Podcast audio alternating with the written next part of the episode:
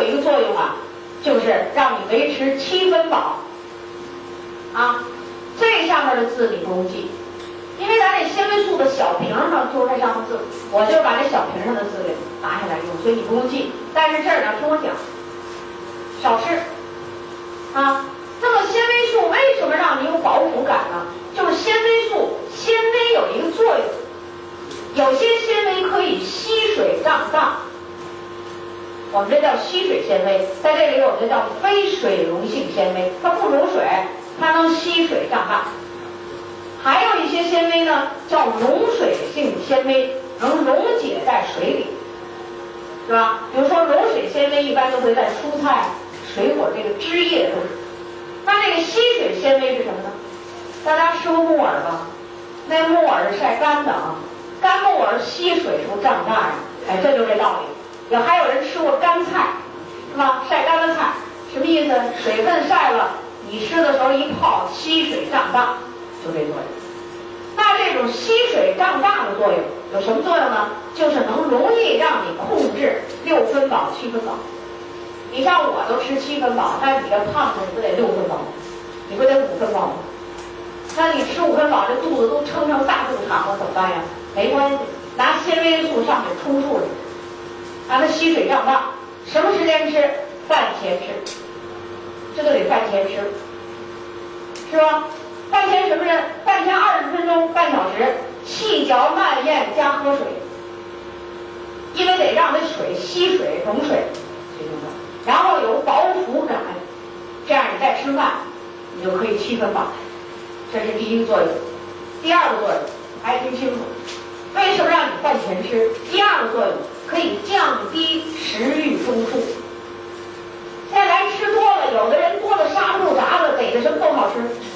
你就听这样的人坐在饭桌上，那嘴里说说词儿，哎呦，这菜好吃，这好吃，我这更好吃，什么都好吃。你像这样人，他能不胖吗？那叫食欲中枢紊乱了。他太兴奋，见着什么都兴奋，好吃，好吃。我想给对象念一念咒语，儿，啥好吃？是吧？那这样人有必要降降低食欲中枢，果蔬纤维素嚼片可以帮助你降低食欲中枢。啊，怎么降低？我刚才讲了，饭前是让你嚼啊，细嚼慢咽加喝水。这个嚼的时候，咱这牙和这口腔有这么一个条件反射，只要你这牙一嚼一动，信号就传到大脑传到大脑的什么地方呢？食欲中枢。食欲中枢的得了信号了，我这主人呐要吃饭，我得工作。食欲中枢兴奋，把命令下达到唾液分泌、胃液分泌、肠液分泌，胃肠蠕动，这机器就开了，咱们算，就开始要加工食物了，对不对？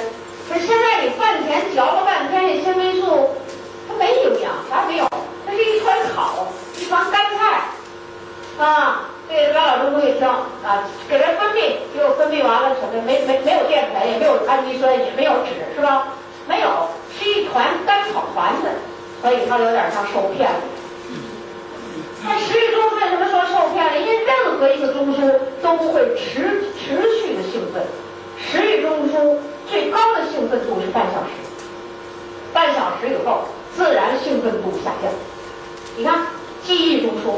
理解中枢都是这特点，所以我们上课一般的课就是四十五分钟。为什么三十分钟讲课，十五分钟什么复习、读作业，干嘛你就就是中途下下上，是吧？所以给安利讲课难就在难在这儿，这三小时得把激情给调动起来，这不这不难吗？啊，还行啊，因为我们安利公司的这个朋友呢，他吃蛋白粉，他一般这个大脑的这个应激反应啊，啊，这个注意力呀。啊，这个理解程度啊，他都能跟着你走，这就不一样。你要是换一个人，在这儿让他坐下午一会儿他就睡着，对，他睡了啊？为什么？他就这特点。于是纤维素嚼了，兴奋度下降了，完了事儿你再吃饭，怎么样？兴奋度是在下降的时候吃饭的，对不对？食欲中枢被抑制，这样也可以控制食欲，降低摄入量。这样就能达到我们在糖类营养里不要太过分了，这样就能减肥、预防糖尿病。啊，那么预防糖尿病的时候，为什么要用果蔬纤维素胶片？因为这人血糖高，是吧？什么样的纤维素才能让这个减少血的这个糖的吸收呢？瓜尔胶，瓜尔胶，啊，瓜尔胶啊，在这个世界上研究营养的时候，在实验室里做营养研究的时候，就得怎么做呀？纤维素对人体有什么作用啊？就拿各种材料啊，先拿动物实验。那大家知道，在实验室里做实验的时候，一般找的这个材料一般都是最好的，因为它出来这个效果是不是最明显的？所以瓜尔胶是当时营养实验室里用的试验性的材料，叫瓜尔胶。为什么？它最粘，是水溶性的胶状物，能吸水、溶于水，它有很多重要的作用。啊，那么这个瓜尔胶是什么东西？什么植物？它实际上就是印度的一种豆。如果这个植物结的豆，我们就叫瓜尔胶豆。啊，就是因为它能够产生黏黏糊糊的胶状物，所以在实验室里它能发挥降糖的很多作用。所以像有糖尿病的人，就必须得用这个纤维素，啊，就是得用这个果蔬纤维素。什么时候嚼？还是饭前嚼。来降血糖，啊，来控制血糖，控制尿糖，这就是这个产品啊。那么下面我们就来讲讲这个纤维素的重要作用。刚才我说的用法，最常用的一些用法，下面我们来讲讲它的作用。啊，就它还有更广泛性的作用。在实验室里做的时候，它有些什么作用？第一，降低血浆中的胆固醇，降低血浆中的胆固醇。这个瓜尔胶不是很黏吗？它到了肠道里能把这个胆固醇吸附住，就把胆固醇给吸住，然后促进排便，把胆固醇排出，降低餐后血糖。随餐服用，特别是餐前服用瓜尔胶。你吃别的食物里你可以有水溶性的胶状，但是你没有这瓜尔胶，它的效果就没那么好啊。所以这瓜尔胶有这样的作用。第三，提高胰岛素的敏感性，所以在预防糖尿病、控制糖尿病里有特别好的好处。所以这个像这类病人必须用这个产品，首选这产品。第四，改善便秘，因为它能吸水胀大，因为它能溶于水，就可以增加粪便量，啊，解除便秘，改善便秘。第五。改善肠内环境，改善肠道里的这个环境。咱们认为这大肠里头啊有很多菌，其中呢有些就是我们的大肠杆菌。啊，大肠杆菌吃什么呀？大肠杆菌的食物就是纤维素，就是说纤维素就是大肠杆菌的食物。那么大肠杆菌利用这个纤维素，啊。使大肠的环境正常，pH 值正常，同时能利用纤维素为食料加工制造出 B 族维生素和 K 维生素 K。那么加工的是 B 是哪一种呢？B 三，B 三，说 B 族咱们有 B 二、B 三吗？是吧？它是 B 三。下一个，降低食欲。刚才我给大家做了一个最这个用法是最常用的啊，给讲一下。最后一个，有与离子结合的能力，特别是水溶性的胶状物，这个瓜尔胶，它有与离子结合的能力。它可以结合什么离子呢？比如说我们今天讲水，重金属这是离子吧？铅呐，什么铝啊、汞啊，为什么？它能促进它的排出呢？就是它能把这些离子吸附过来，这是它有一个作用。但是它也可以对我们有用的离子进行吸附，比如说钙离子、镁离子、铁离子，它也吸附。它的这个作用就不好了，对不对？所以吃纤维素和这个钙尽量要有一定的时间距离，就得拉开一点啊。因此呢，我告诉糖尿病病人吃纤维素，早餐两片，中午两片。要是糖血糖高，我就告诉你晚饭别吃了，晚饭改吃钙片。啊，我要告诉一个重病人，我就会这么跟问他：我说你早晨三片纤维素，中午你可以三片，你晚上你可以吃两片，但是你不能吃太晚，因为睡觉前我要让你吃钙片。为什么？它是不是吸附这钙离子？哎，就这个作用。所以用纤维素的时候你要注意，有个注意事项，就是要与钙镁片最好不同服，最好不同用。啊，所以经常我们就告诉大家，钙晚上吃就有这个含义，就是躲开纤维素。啊，你用果蔬得这么做，那你食物中你得吃饭，你还不得吃点菜啊？你得吃点粮食，吃点菜，是不是都有纤维啊？那你是躲的。所以最佳的服用钙方法就是睡觉前、晚饭两小时以后，这就是这个最佳时间。好，这刚刚我们用的这纤维素作用，下面我就告诉你，下面我讲的任何一种情况都需要补充纤维素。那么下面我慢点说，大家把重点记下来。就什么人需要补充纤维素？第一，喜吃高脂食物。高脂食物是不是爱吃肉啊？肉里头脂高，一般是胆固醇高吧？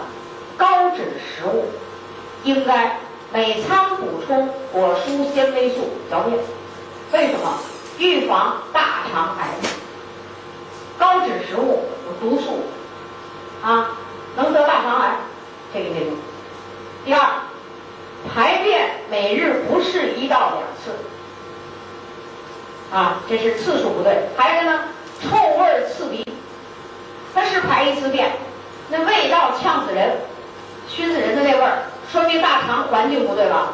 好，用纤维素，这样的人就用纤维素，可以每天按照他的情况给予几片吃，是吧？年龄小的小孩呢也可以用，就是少。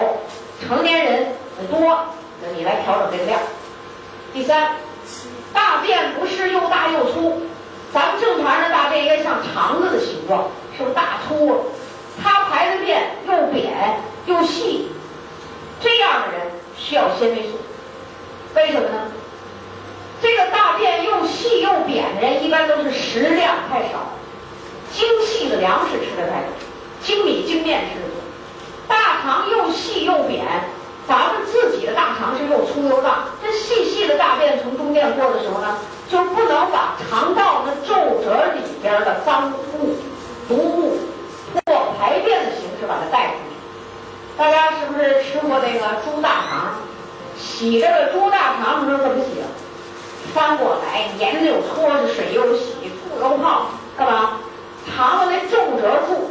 里头有很多脏东西，所以得搓，你不能就简单的洗洗，是吧？但人的大肠不跟那肠子是一样的吗？它有皱壁，有皱褶，这褶里边的这个犄角旮旯里这东西谁来打扫？它要靠粗大的大便把肠子撑大，运行挤压，然后把里边带走。你说这大便又细又又扁的人，是不是肠道里会有毒素啊？那么肠道里的毒素会有什么问题呢？得。大肠癌、结肠炎，轻的就是结肠炎。结肠炎它不是细菌感染，它是毒素太多。啊，你要记住，这个慢性结肠炎不是你感染，它是毒素多引起的，所以这个排毒必须要大。啊，第四个，血糖偏高，刚才我们讲过，就你还要记呢。现在化验了，如果没得糖尿病，血糖高。血糖高就是要得糖尿病的前奏，对不对？赶紧降糖，其中一个方法就是瓜尔胶必须得用，我们这果蔬必须得用。糖尿病，先别说了，糖尿病能得上病了，是不是得控制啊？控制这个糖，那每顿饭都得吃，得细嚼慢咽加适当的喝水啊。下一个啊，呃，下一个刚刚我们就讲的是体重的问题。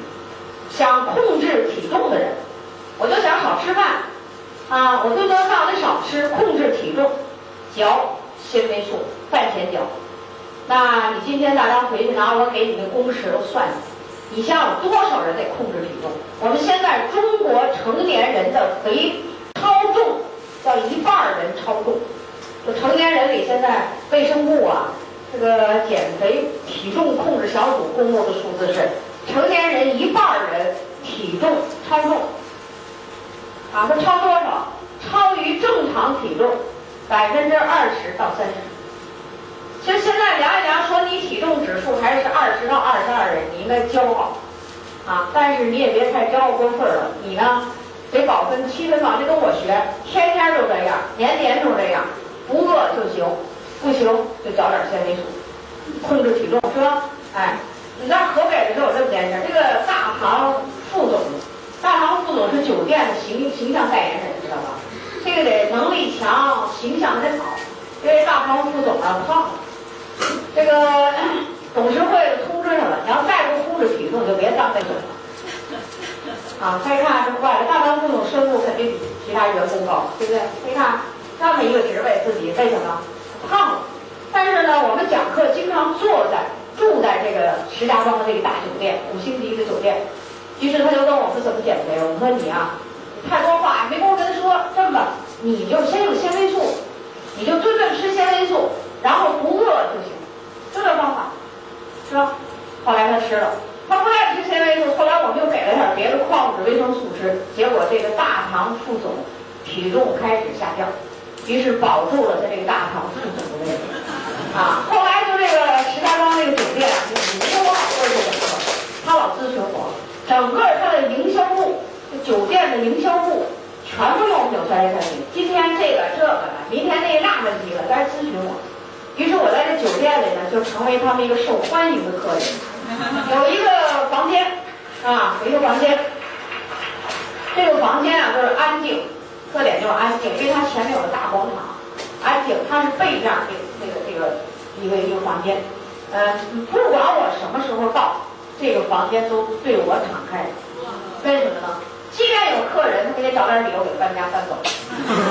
啊，我今天宋老师来了，行。我在北方区的很多酒店住店的时候不拿身份证，我一说，前面前台一看，哟，宋老师你来了，宋教授来了，你好，资料一查，行，没住了，就这样。为什么老去？他们那个酒店的人在控制体重，他们要求很严格。啊，现在北京的警察你知道吧，在控制体重。为什么？等到零八年奥运会，人一来看咱们警察都是大胖肚子，啊。万一要有点应急的事儿，跑得动吗？所以现在北京市公安局要求他们减肥，谁要减不下肥了，就就上后后勤，别别干警察了，就就下来啊！现在都得给他标准，你想想这控制体重有多厉害啊！美丽离不开体重的控制啊，给大家知道。好，下一个，脂肪肝的人得用。你的朋友、你同学或者你认识的人。他被诊断为脂肪肝的时候，脂肪肝的人为什么？一般脂肪肝的人都甘油三酯高，胆固醇高，是吧？刚才我说了，纤维素它可以降胆固醇，它可以把胆固醇吸附住，从大便中排出，所以这儿得用。但是怎么那么那胆固醇那么听话？血里的胆固醇怎么就跑到肠子里了？这还得用另一个产品帮忙。那么这个产品是鱼油，一会儿我们讲完了就会讲到它。陈大家，我告诉你，这是必须用的啊！但是并不是这一个产品就可以解决全部问题。讲单项的产品知识，我告诉你这一个作用，下一个作用啊，也就是它的这个吸附离子的作用，它可以协助、协助、帮助铅、铝、汞、重金属超标的人加速对重金属的排出，和大便利于畅通。啊，加速这个排出，所以它在这儿有一定作用。铅我们大家都知道了，汞呢跟这个牙科有关系，就水银子，是吧？那铝呀和我们生活中的东西最多。铝是什么呀？我们很多药品里有铝，例如说胃疼，你是不是吃一种药叫氢氧化铝？原料药啊，氢氧化铝这有铝。还有什么呢？加工食品叫膨化食品里是不是要放明矾？让那虾条一炸，唰膨大了，是吧？膨化食品中添加剂有铝盐、明矾，炸的油条里有铝、铝盐。现在你看看谁吃油条啊？都是那不懂营养的人吃油条。北京那是最能油条豆浆的一个地方，是吧？现在做油条的人真的有是一个很大的一个市场，就那么一个人，一家在做，而且买卖也不太好。买油条的人呢，都是什么人啊？一般都是远离营养，还拿着油条吃，是吧？他不吃了，为什么呀？他都知道这里含铝特别多，啊，铝盐和铅一样进入人体就进入神经细胞，就进入神经细胞。所以说，你还给孩子吃膨化食品，什么饼干，都怎么那么松松松的、脆脆的？什么呀？加了，您烦了，啊，所以这些东西要少吃。一旦吃了，你得知道，就是得少吃不吃，然后要真的偶尔吃了，你得知道怎么把它给排出去，想办法来。而这个东西我告诉大家很难排，不好排，啊，很难排不好排。下一个作用，中老年人，中老年人有时候他上面的病都没有，比如像我吧，我我我也不喜欢吃肉，是吧？我血糖也不高，我体重也不过，但是我也得吃纤维素。我吃它是干什么呢？维持、延缓肠道的衰老，肠道最容易先衰老，为什么？特别大肠里是不是有很多有毒的物质？哎，所以中老年人一天你都得吃那么三天啊、四天啊，哎，嚼一嚼吃。为什么？它可以延缓肠道的衰老。肠道衰老的人，就衰老的地方会有什么问题？衰老的地方就容易恶变出癌细胞。所以咱们国家在这个大肠癌里，这是高发的病啊。所以中老年人即便是没有上面的一些问题，也每天吃个三片两片的纤维素，长期用，坚持用，对肠道的这个这个健康大有好处啊。最后一种人，就是这种人呢，啊，是什么人呢？经常出差在外，蔬菜也吃的少，是水果也吃的少，你这怎么办呀？呃，外面出差得干什么？你就住酒店。他和在家里不一样，对不对？在家里你想吃什么就可以去买，可以洗洗吃，但在酒店就不行了。所以就是说，经常出差、压力重的人，也就是说，日常饮食中全谷类食物、新鲜蔬菜、水果摄取不足者，都可以用果蔬纤维素嚼片，因为咱们这果蔬纤维素嚼片里一片就含有十种植物的。这个纤维素，两种纤维素。刚才我们前一个图表或者我们的小屏上都写着这十种植物了啊，在这不重复了。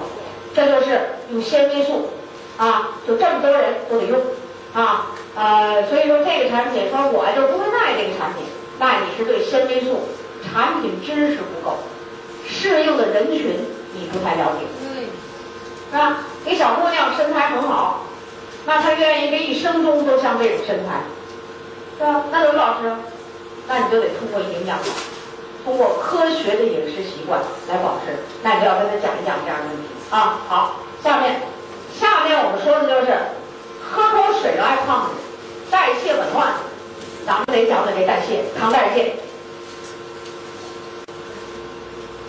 在糖代谢里，大家知道食物中的淀粉呢会变成葡萄糖，啊，你呀别闷头光写这个。一我讲到哪儿你写到哪儿，啊，你要光写我讲听不见了，有时候我还在这插一些内容你得听见，是吧？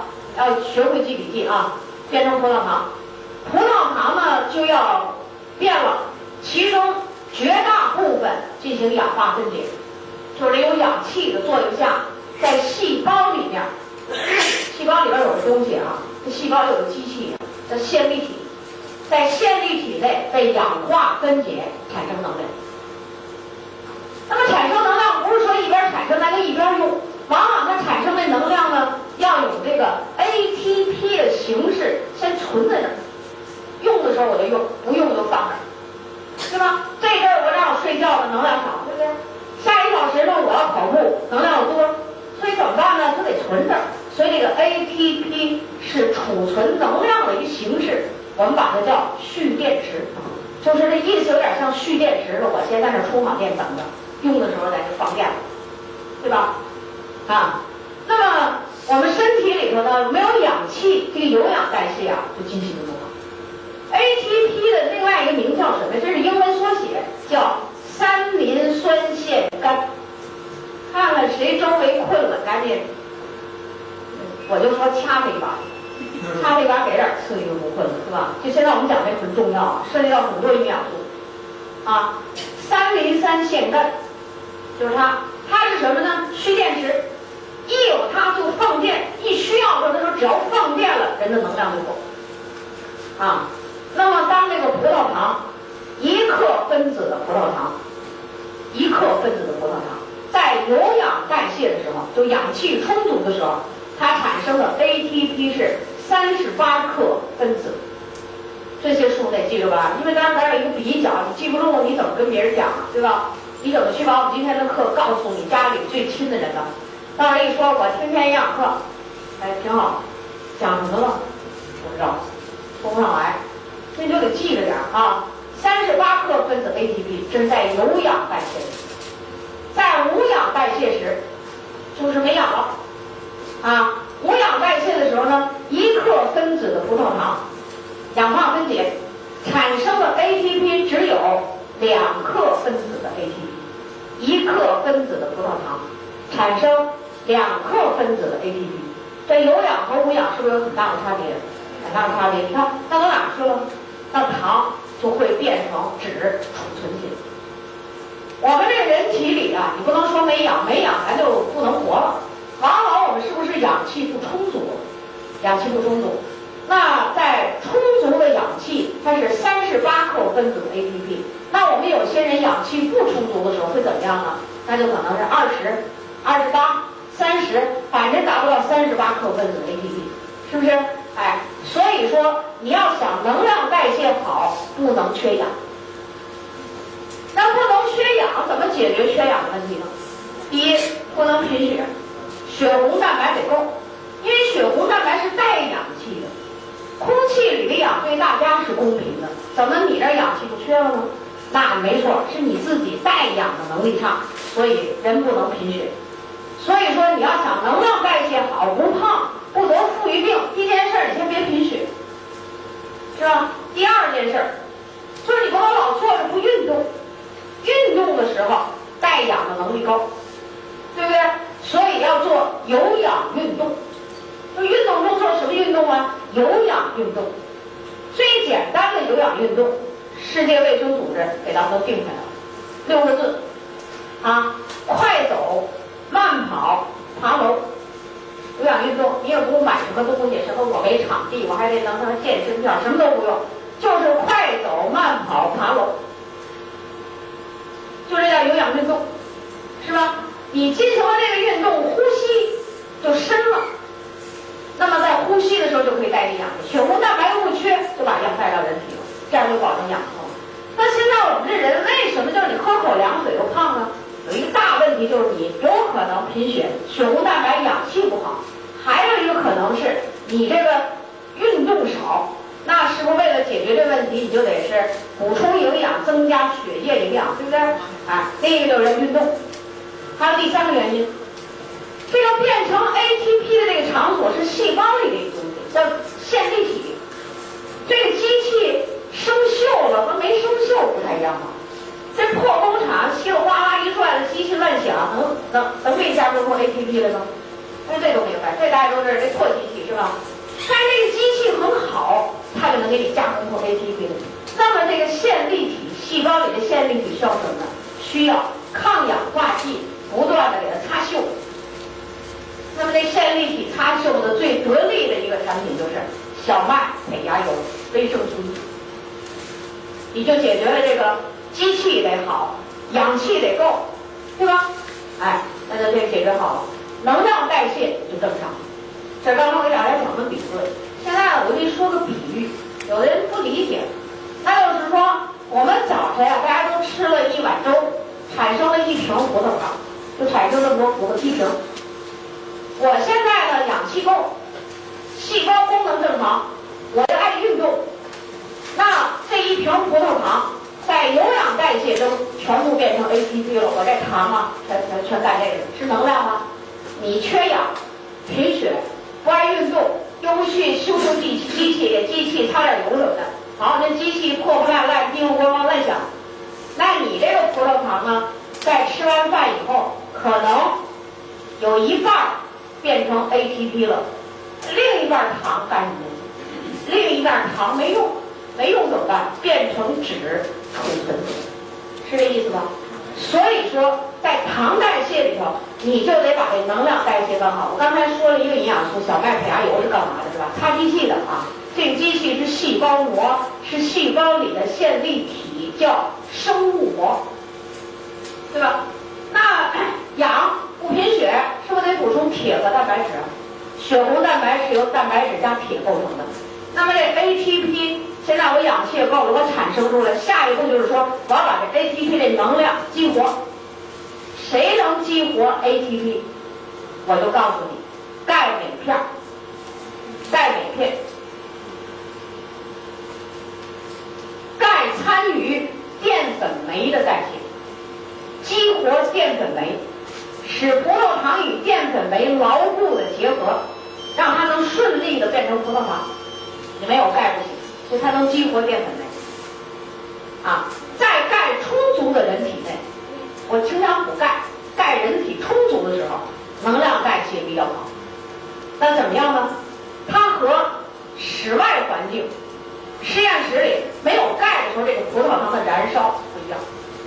啊，在我们人体内，钙充足的人体内，这个糖的燃烧。可以和这个室外没有钙的环境中比，它能提高叫十的十六次方倍。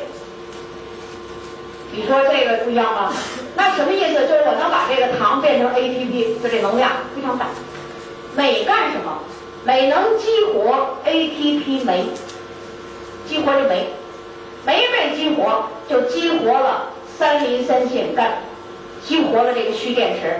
蓄电池就发射出能量，所以这人就精神状态好，吃饭不多，精力充沛，就会这，而且人不胖，是这样吗？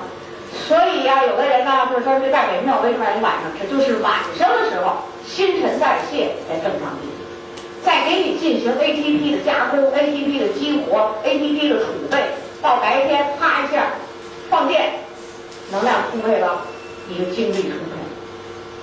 对不对？镁就是这作用。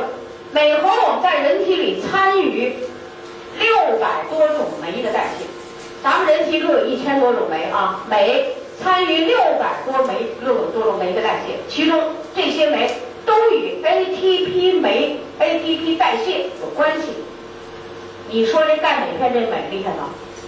镁在什么里边多？大脑里含量高，眼睛里含量高，啊。摄影师都知道，那花沙一闪的那光叫镁光灯，啊，它怎么没叫铁光灯啊？也没叫金光灯、银光灯，它为什么叫镁光灯啊？就是镁能有这种作用。大脑里的镁含量高，因为脑子里用的能量高，能量多，那你激活的这 ATP 多，脑子能量够，那你就不爱困，记忆力增强，注意力好。学习的时候你是积极的，悟性很高的。如果这儿不行，那全部能力下降，对不对？所以大脑里、神经系统里含镁。你说咱这钙镁片这镁，好吧？好，非常好。啊，因此在能量代谢里出问题的人，钙镁片要好好补充，要好好补充。能量代谢里还起什么作用呢？B 族，B 族叫什么？B 族叫它的一个作用就是释放能量。